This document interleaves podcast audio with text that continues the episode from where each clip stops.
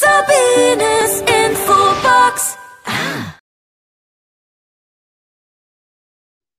Herzlich willkommen bei Sabines Infobox mit spannenden Erfolgs- und Lebensgeschichten von tollen Menschen wie du und ich.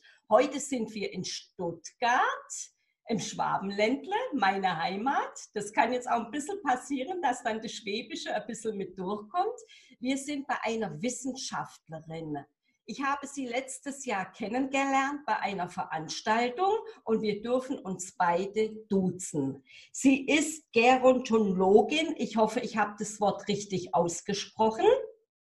Sie ist Expertin für den Dem demografischen Wandel. Und wenn wir altern, dürfen wir uns darauf freuen, weil sie die Expertin fürs Altern, Gesundheit und Lebensqualität ist. Hallo Claudia. Hallo liebe Sabine. Ich freue mich sehr, dass ich dabei sein kann. Sehr schön. Ich freue mich auch für deine Zeit, weil ich ja weiß, du bist sehr eingespannt, du hast sehr, sehr viel zu tun. Erklär uns doch mal äh, dieses Wort Gerontologin. Gerontologen arbeiten als Alternswissenschaftler. Das kommt vom Lateinischen Geronto, das Altern.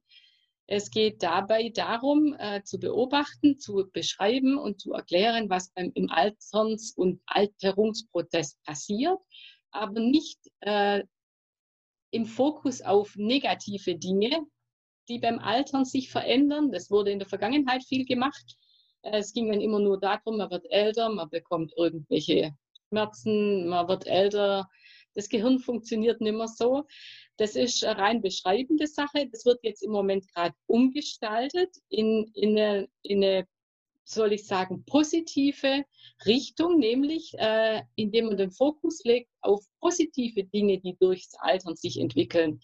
Was völlig vergessen wurde, ist, dass ein Altern in Gesundheit eigentlich der Normalzustand ist. Heutzutage wird nur darüber geredet, was, wenn man älter wird, irgendwie nicht mehr funktioniert. Und das ist sehr, sehr schade. Und das beeinflusst auch das Altersbild in der Gesellschaft sehr stark. Negativ.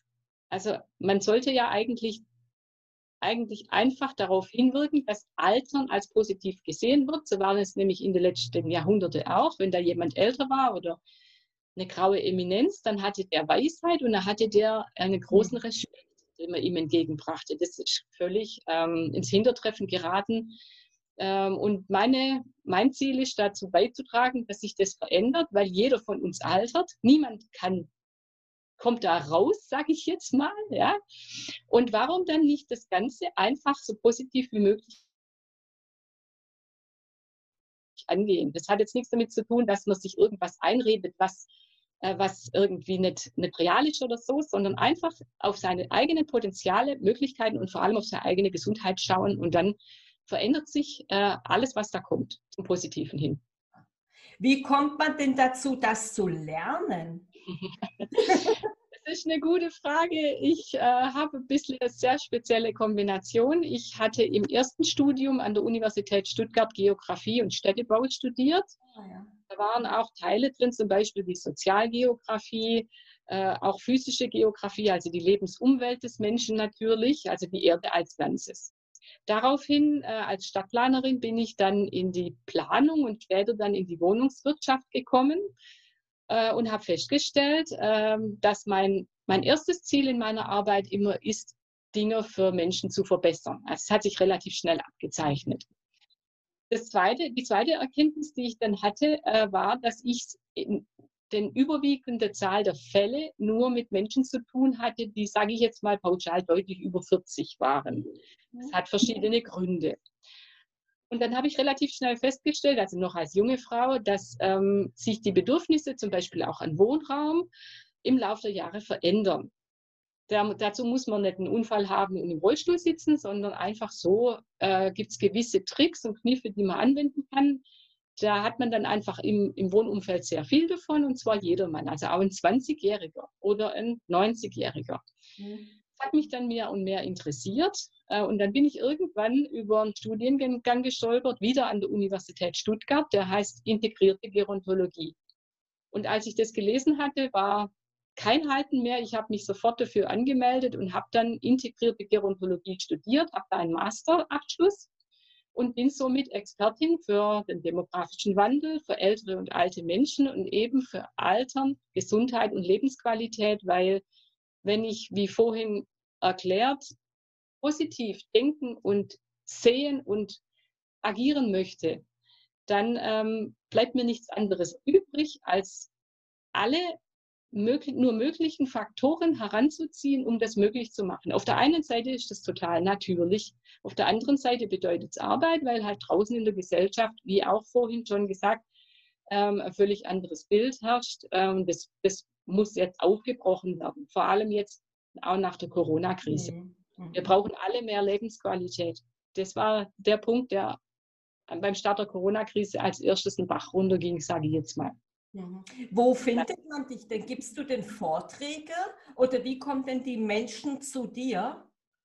Ja, ganz unterschiedlich, also über Vorträge. Dann ähm, mein erstes Buch ist in Arbeit. Das erscheint im äh, Herbst 2021. Also so ist es jetzt geplant. Corona ändert einiges. Ich kann nicht ich kann es nicht genauer sagen. Ja. Jetzt vorab wird eine kleine Broschüre oder ein kleines Büchle dazu äh, rauskommen, vermutlich im September. Da kann man sich schon mal so einen Überblick verschaffen.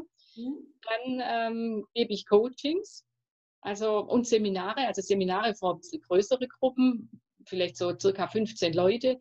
Mehr sollte es meistens nicht sein, weil halt die Themen, die dann im Seminar aufkommen, auch zum Teil relativ persönlich sind und ähm, zeitintensiv. Das heißt, da wäre dann einfach kein Mehrwert mehr da. Dann mache ich auch Einzelcoachings ähm, auf Anfrage. Also Kontaktaufnahme über meine Website. Die schreibst du ja nachher wahrscheinlich unten rein, genau. nämlich. Genau. Mhm. Ähm, und dann äh, wird sich noch zeigen, wie das in Zukunft sich verändert. Ich möchte auch noch irgendwas online machen. Das hat sich jetzt halt in der Kürze der Zeit nicht ergeben, weil, weil ich halt den Fokus jetzt erstmal auf dem Buch hatte. Mhm.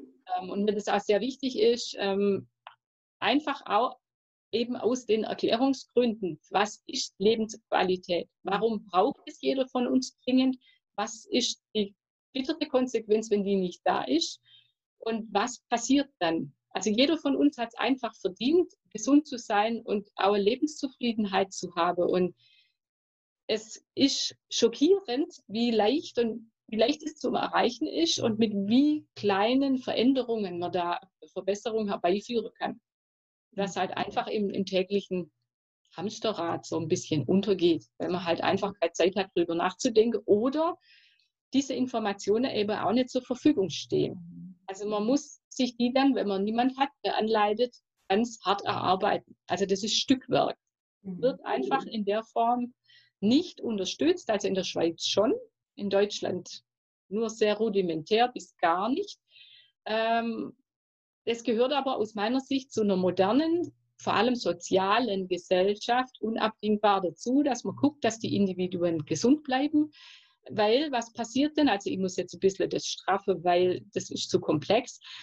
Wir können uns nämlich diesen, diesen Pflegebedarf, der daraus resultiert in 10, 15 Jahren, wenn es den Menschen weiterhin so schlecht geht, den können wir uns gar nicht leisten, weil wir weder die Pflegeheime noch das Pflegepersonal dazu haben, äh, um das zu bewältigen. Also das ist jetzt ein lapidarer Grund. Das andere ist eben diese Gesundheit auf individueller Ebene, die ist ein Recht. Das Recht darauf hat jeder. Mhm. Und da unterstütze ich eben. Da geht es ja um Gesundheit, um Ernährung, die du dann mit reinbringst. Ja, also es fängt an bei der Wohnsituation. Ja. Weil ähm, Wohnen ist das absolute Grundbedürfnis des Menschen, weil es das Sicherheitsbedürfnis befriedigt. Mhm. Vor 300.000 Jahren war es halt eine Höhle und heute haben wir immer noch Höhlen, die sehen halt ein bisschen anders aus. Und wenn das Sicherheitsbedürfnis befriedigt ist und äh, daraus resultiert auch, dass Wohnen diese eminente Wichtigkeit halt hat, die ist vielen Menschen überhaupt nicht bewusst, dann ist die Existenz der nächste Punkt, nämlich die, der Arbeitsplatz. Mhm. Das heißt, man betreibt ein bisschen Innenschau. Das ist jetzt auch wieder was, da, da wird es ist sehr komplex, alles ist ziemlich komplex, weil halt so viel dranhängt. Wenn diese beiden Themen abgearbeitet sind, dann guckt man, ähm, sage ich mal, wo brennt es denn? Habe ich vielleicht einen Pflegefall in der Familie? Ähm, was ist denn mit meiner Beziehung los? Vielleicht gibt es da was, was man optimieren könnte.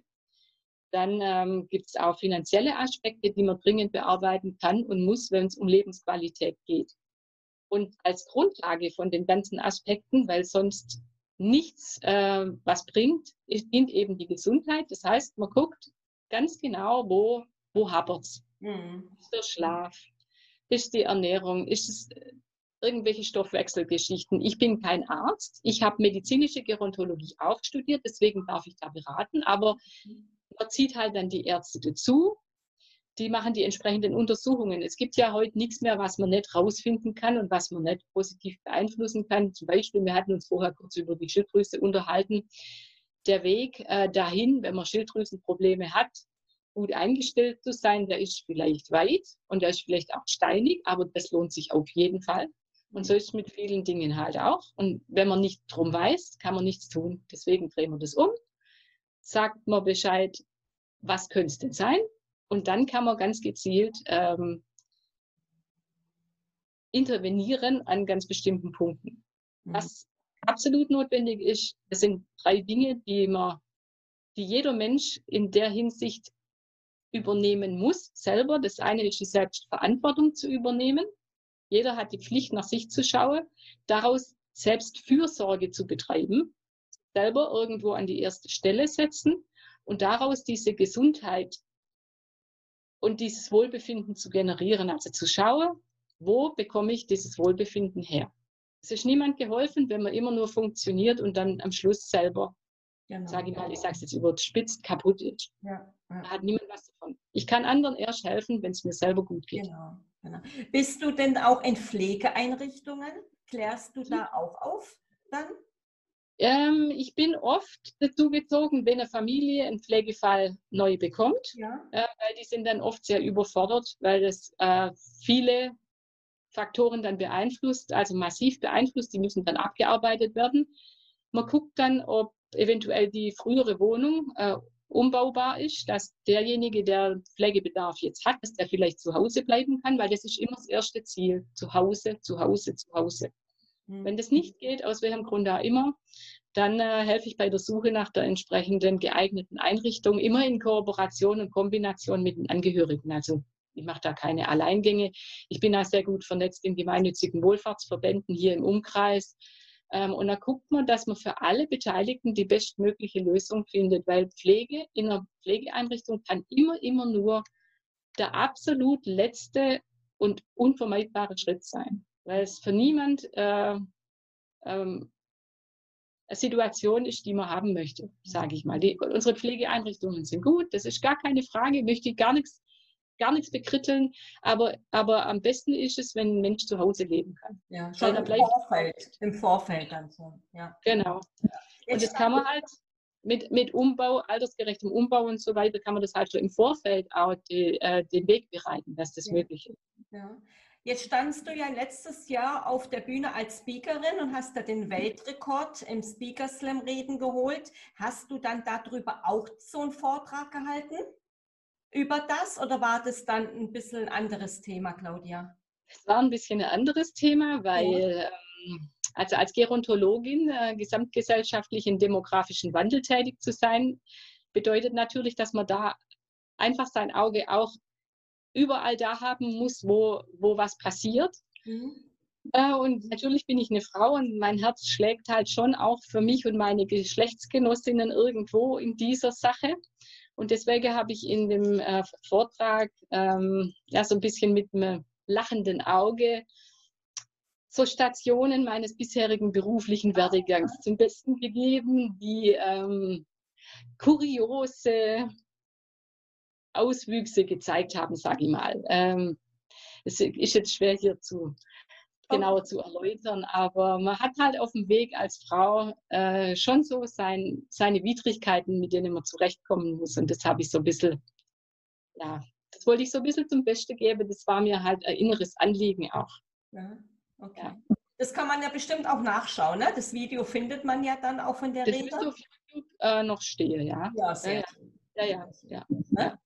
Wie genau. hatten die Claudia als Kind so einen Kindheitstraum gehabt, was sie mal später machen möchte? Ah. Claudia wollte sehr gern Tierärztin werden. Oh. ja, es ist ja bei Kindern ein sehr beliebter Wunsch. Ja. Ähm, das hat sich dann ein bisschen relativiert, weil ich leider kein Haustier haben durfte. Ähm, es war einfach, ich kann das gar nicht so genau sagen, wann sich das aufgelöst hat. Ich hatte dann äh, die Chance, mir einen Studienplatz aussuchen zu dürfen, war dann auch im Kopf kurz bei Architektur. Also das sieht man schon, das äh, geistert bei mir so rum. Ich habe mich, mich dann aber aufgrund von meiner ausgeprägten Liebe zur Natur einfach für Geografie entschieden, weil ich gesehen habe, dass ich da Stadtplanerin werden kann. Und dann bin ich von hinten quasi wieder in Stadtplanung und Architektur gelandet. Ich konnte praktisch dann beides äh, für mich praktisch vereinen. Und das hat mir unheimlich Freude gemacht und das war die absolut richtige Entscheidung, vor allem als Grundlage auch für die Gerontologie. Ich denke, wenn ich das nicht hätte, hätte ich in, in vielen Bereichen einfach nicht das nötige Rüstzeug.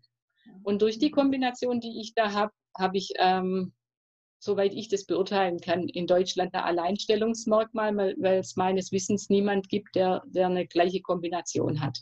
Mhm. Gerontologen, integrierte Gerontologen gibt es sowieso nur ein paar Handvoll. Mhm. So. Ja, da bist du ja dann, kann man ja sagen, dann die Expertin dann dafür. Ja, ja, genau, genau. Wie gestaltest du deinen Tag? Du bist ja ein Verstandsmensch. Als Wissenschaftlerin bist du ja sehr viel am Denken, am Denken. Wie machst du das so, Claudia? Also das geht bei mir schon mit dem Augen aufmachen los. Ja. Die Maschine läuft sofort an. ich habe dann irgendwie im Laufe der Jahre festgestellt, dass äh, wenn ich im Bett liegen bleibe nach dem Aufwachen, so mindestens eine Viertelstunde, dass ich Zugriff habe auf richtig gute Ideen. Das heißt, diese Viertelstunde und wenn es mal, mal luxuriös wird, eine halbe Stunde, die verteidige ich eifersüchtig, ich stehe da nicht auf. Und da lasse ich mich auch nicht stören. Äh, und dann in der ersten Stunde des Tages äh, tue ich ein bisschen was für mich, also betätige mich körperlich, mache körperliche Dehnübungen, weil ich ja als Gerontologin genau weiß, äh, was man tun muss, damit der Apparat nicht rostet. Mhm. Ja? Das tut mir auch sehr gut. Ähm, dann lese ich ein bisschen was, weil ich lese unheimlich gerne. Ich verschlinge Bücher regelrecht. Das heißt, diese Zeit zum Lesen, die muss ich mir halt rausschneiden. Da gebe ich mir dann 20 Minuten mhm. und dann fange ich an zu arbeiten. Das ist dann meistens so um halb neun oder so. Und dann arbeite ich meistens bis 14 Uhr. Und dann äh, kommt wieder ein gerontologisches Häuschen. Entspannung, Ruhe, Licht, vor allem Tageslicht, sehr, sehr wichtig, weil sonst der Nachtschlaf wieder nicht funktioniert. Mhm. Und dann arbeite ich von meistens von 16 Uhr, spätestens 16 Uhr, 15.30 16 Uhr, nochmal bis 20 Uhr, so ungefähr. Manchmal abends 21 Uhr, aber da muss man auch aufpassen, weil sonst ist der Nachtschlaf wieder im Eimer. Mhm. Das heißt, ich, wenn, äh, wenn stressige Tage sind, höre ich ähm, spätestens um neun auf. Mhm. mhm. Und liest du dann so die Bücher von deinem Fachgebiet oder dann was anderes? Ich äh, verschlinge alles aus meinem Fachgebiet, klar, ja, aber ich äh, versuche mich ganz breit aufzustellen im Hinblick auf Sachliteratur. Zum Beispiel äh, in letzter Zeit tut sich unheimlich viel, äh, was Forschung und Wissenschaft betrifft mit Mitochondrien oder Telomeren, also das sind die Enden der Gene, ähm, die, wenn die leistungsfähig sind, einfach schön äh, den Körper jung erhalten, sage ich jetzt mal vereinfacht. Das ist sehr, sehr spannend, was gerade im Moment auch sehr spannend ist. Ähm, es gibt sehr viele neue Erkenntnisse zum Ursprung von Depressionen. Äh, und es wirft ein völlig anderes Bild auf, als äh, gemeinhin bekannt ist. Äh, dass die Ursache von Depressionen halt äh, nicht im Gehirn liegt, sondern eben in den Lebensumständen. Das ist mir als Gerontologin ein inneres Anliegen da. Äh, auch das baue ich auch in meine Vorträge und in meine Arbeit mit ein, weil da muss sich was ändern. Ähm, und was auch sehr spannend ist im Moment, ist die Diskussion jetzt auch gerade nach Corona, ähm, ähm, bedingungsloses Grundeinkommen. Da gibt es ja zwei Lager, die Befürworter und die Gegner. Da gibt es Menschen, zum Beispiel Rutger Bregmann aus den Niederlanden, der hat da wunderbares Werk dazu verfasst, äh, Utopien für Realisten. Da führt er minutiös auf, warum es gar nicht mehr anders geht und dass, wenn das nicht kommen sollte, was dann passiert. Also das, sind, das ist jetzt nicht unbedingt Entspannungsliteratur. Aber das lässt sich, das ist einfach unvermeidbar und das hat auch nichts damit zu tun, dass man jetzt irgendwie in irgendeinem politischen Lager ist oder so. Mhm. Das ist gesunder Menschenverstand, wenn man ein bisschen Augen hat und draußen beobachtet, was geht. Mhm. Genau, also ich könnte jetzt stundenlang weiterreden. Dann bleibst du also schon vom Lesen, vom Informieren her schon auf deinem Gebiet. Ne? Ja, Wenn du, ja, lebst, du brennst ja dann dafür, ne, ist es ja schon dein Thema. Ne? Ja, Es gibt ja, ja. Menschen, die sich dann eben vom Lesen her mit anderen Dingen beschäftigen, weil sie den ganzen Tag damit zu tun haben. ja, nee, also das, das ist für mich ja keine Arbeit. Das Ja. möchte ich hier mal betonen. Also das, ich merke das gar nicht. Weil, weil das einfach mich so fasziniert, dass ich den ganzen Tag Dinge tun kann, die, die, die, für die ich brenne. Ja. Ich hätte es nie geglaubt, dass ich in, in meinem Leben an den Punkt komme, wo, wo das Realität wird. Weil man träumt ja da immer so ein bisschen davon. Aber auch das ist möglich, wenn man, wenn man auf sich selber hört. Was ich ergänzend mache, ist natürlich ähm, ausgeprägt Persönlichkeitsentwicklung. Ohne die geht es halt auch nicht. Mhm. Also eine Verpflichtung, die man eigentlich schon in jungen Jahren übernehmen sollte. Ja. Ich möchte gerne noch mal auf dein Büchlein zurückkommen, was dieses Jahr rauskommt. Ist das ein wissenschaftliches Büchlein oder wie können wir das dann verstehen? Also ich möchte in äh, ganz einfach äh, die Faktoren aufzeigen, die man mal sich selber anschauen könnte, wenn man merkt, man hat jetzt nicht das Wohlbefinden, das man sich vielleicht wünschen würde. Das voraussichtlich wird das Buchle, Büchlein Altern, Gesundheit, Lebensqualität heißen. Und Schöner wird halt so, so aus der Helikopterperspektive so ein kleiner Überblick über die Einzelfaktoren, ähm, die zur Lebensqualität gehören. So als, als kleiner Gedanken, so als kleine Gedankenstütze und als kleiner Anstoß. Der Titel ist schön. Dankeschön. Wir verlinken das dann auch noch, wo es das Ja, dann, ja, genau. dann mit genau. ja. Claudia, hast du denn so drei, das hast du ja im Gespräch schon genannt, so drei goldene Tipps für unsere Community? Also ich hatte ja vorher schon kurz drüber geredet, ähm, was sich, was niemand, auf, was niemand verzichten kann, ist Selbstverantwortung zu übernehmen. Es kommt da keiner, der irgendwie dazu beiträgt, dass man gesund bleibt und sich wohlfühlt. Auch wenn einem die Werbung was anderes weiß machen möchte, vor allem vielleicht auch die Pharmawerbung oder vielleicht auch die Nahrungsmittelwerbung, das funktioniert nicht. Und natürlich kann man sich was gönnen, das kann man immer, aber das sollte halt nicht der Alltag ausmachen. Mhm. Das ist was, das ist Essentielle. Und daraus resultiert dann Selbstfürsorge. Ich schaue dann, weil das spürt man in sich drin, was, was muss ich ändern? Auch wenn das manchmal weh tut, aber man weiß ganz genau, wo der Hase im Pfeffer liegt. Und da dann ansetzen und diese Fürsorge übernehmen und zu sagen, nö, das mache ich jetzt nicht mehr oder ja, das mache ich jetzt, das tue ich für mich. Und dann einfach dieses Ziel, Gesundheit anzustreben. Nur für sich selber. Vielleicht nicht einmal sogar, um, um jeden Tag zur Arbeit zu gehen, sondern einfach, weil man selber nichts von seinem Leben hat, wenn man nicht gesund ist. Was man dann damit macht, mit der Vitalität und mit der Gesundheit, das steht ja auf einem ganz anderen Blatt. Und wenn man, wenn man dann plötzlich merkt, man ist gesund oder gesünder, dann kann man plötzlich auch ganz andere Ziele ins Auge fassen. Wenn ich nur vor mich hin vegetiere und das ganze Wochenende im Eimer bin, dass ich dann montags wieder zur Arbeit gehen kann, dann, dann ist da kein Raum für Dinge, die man vielleicht gern tun möchte oder die man verändern möchte oder die man schon immer mal machen wollte, sondern dann ist nur Krisenmanagement, funktionieren, einen Tag überstehen, der nächste Tag überstehen. Das ist, das ist keine Perspektive für niemand und das resultiert dann eben auch wieder in psychologischen und geistigen Zuständen, die tun halt dann nochmal weh. Mhm. Ja, Einfach ich bin aber ja- Abwärtsspirale. Ja. Mhm. Ja, ich bin ja der wichtigste Mensch in meinem Leben. Ich sage, ich bin mit keinem Menschen so lange 24 Stunden zusammen wie mit mir selber. So, genau. Und die Menschen kommen ja dann wieder zurück zu sich selber, wenn sie krank werden. So ist es. Ja, und das ist ja oft dann ähm, der Moment, wo es sich in, in der Wahrnehmung was ganz massiv verändert. Aber es musste halt erst so weit kommen. Mhm. Krankheiten sind Signale des Körpers. Aber in, bei manchen Krankheiten will man das halt vielleicht nicht. Ich rede jetzt nicht vom Schnupfen. Ja? Ja. Und Schnupfen kann man ausheilen, aber manche Krankheiten kann man halt nicht wieder. Man kann alles heilen. Der Körper hat Selbstheilungskräfte ohne Ende. Aber manche Dinge kriegt man halt vielleicht dann nicht mehr so hin, wie es vorher war.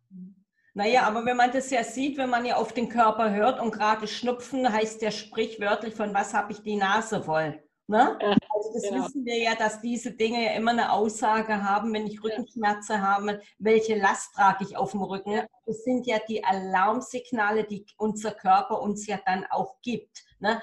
Wir hören ja nicht drauf, weil wir viel zu viel mit anderen Dingen beschäftigt sind. Wenn wir mal in uns hineinhorchen, sagt uns der Körper ja die Dinge schon von alleine. Ja. Genau. Und deswegen ist wichtig, den Blick darauf zu richten und es auch zuzulassen. Und zwar egal, was andere sagen. Es kommt ja dann, wenn man krank ist, auch wieder keiner, der einem hilft. Ja, das ist ja auch, ähm, das ist ja einfach ähm, vergeblich, darauf zu warten, weil das ja auch nicht funktioniert. Es kann, jemand anderes kann einen nicht heilen. Der kann nur Dinge tun, die einen beim, bei der Heilung unterstützen. Mhm. Mhm. Es gibt ja, Claudia, bei Sabines Infobox immer ein Geschenk für unsere Community. Hast du denn Geschenkchen mitgebracht? Ja, ich habe natürlich ein Geschenk mitgebracht. Ich biete den Hörern an, sofern sie den Lust haben, mich telefonisch zu kontaktieren oder per E-Mail zu kontaktieren.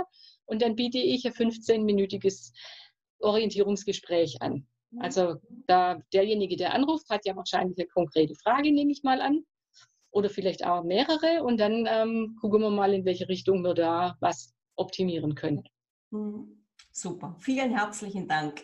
Gerne. Wenn man jetzt mit dir Kontakt aufnehmen möchte, wie findet man dich? Man findet mich im Internet auf meiner Website www.digerontologin.de. Da ist ein Kontaktformular drauf, da ist auch eine Handynummer drauf, da kann man, kann man mich kontaktieren ohne weiteres. Dann habe ich Instagram Account. Gut, da ist Schreiben ein bisschen kompliziert. Xing-Profil, LinkedIn-Profil. Also wo der Kontakt aufgenommen wird, ist es völlig egal. Ja. Steht zur Verfügung. Ja. Und es wird unten auch nochmal alles verlinkt. Ja. Bei Sabines Infobox ist es ja auch nochmal. Sabinesinfobox.de ist es auch nochmal drauf. Da sind die Verlinkungen alle mit drauf. Da kommt dann auch die Verlinkung rauf mit dem Büchlein äh, fürs Altern, Gesundheit und Lebensqualität ist dann nachher auch nochmal der Link mit drauf. Da wird man dich auf jeden Fall finden. Wunderbar. Ich danke dir für deine Zeit, für das tolle, interessante Gespräch. Das war mal ein Interview der anderen Art. Deshalb wollte ich dich ja im Interview haben, weil Altern auch ein ganz spannendes Thema ist. Und ich sage ja, wir dürfen uns alle darauf freuen. Ja, absolut, absolut. Claudia, vielen, vielen herzlichen Dank. Und ich freue mich und ich denke mal, wir werden dann so in einem halben Jahr nochmal einen zweiten Teil aufnehmen und darauf eingehen, mal auf ein anderes Thema, was es noch so Spannendes gibt. Ich denke, du könntest noch erzählen und erzählen. Da gibt es noch sehr, sehr viel. Stundenlang. Also wir können da auch gerne äh, einen konkreten Punkt rausgreifen. Das überlasse ich dir. Ja. Vielen Dank, dass ich dabei sein durfte. Hat wahnsinnig Spaß gemacht und ich hoffe, ich konnte was beitragen. Super, sehr gerne. Claudia Fischer, die Wissenschaftlerin, hatten wir heute. Vielen lieben Dank. Bis bald. Bis dann. Tschüss. Sabines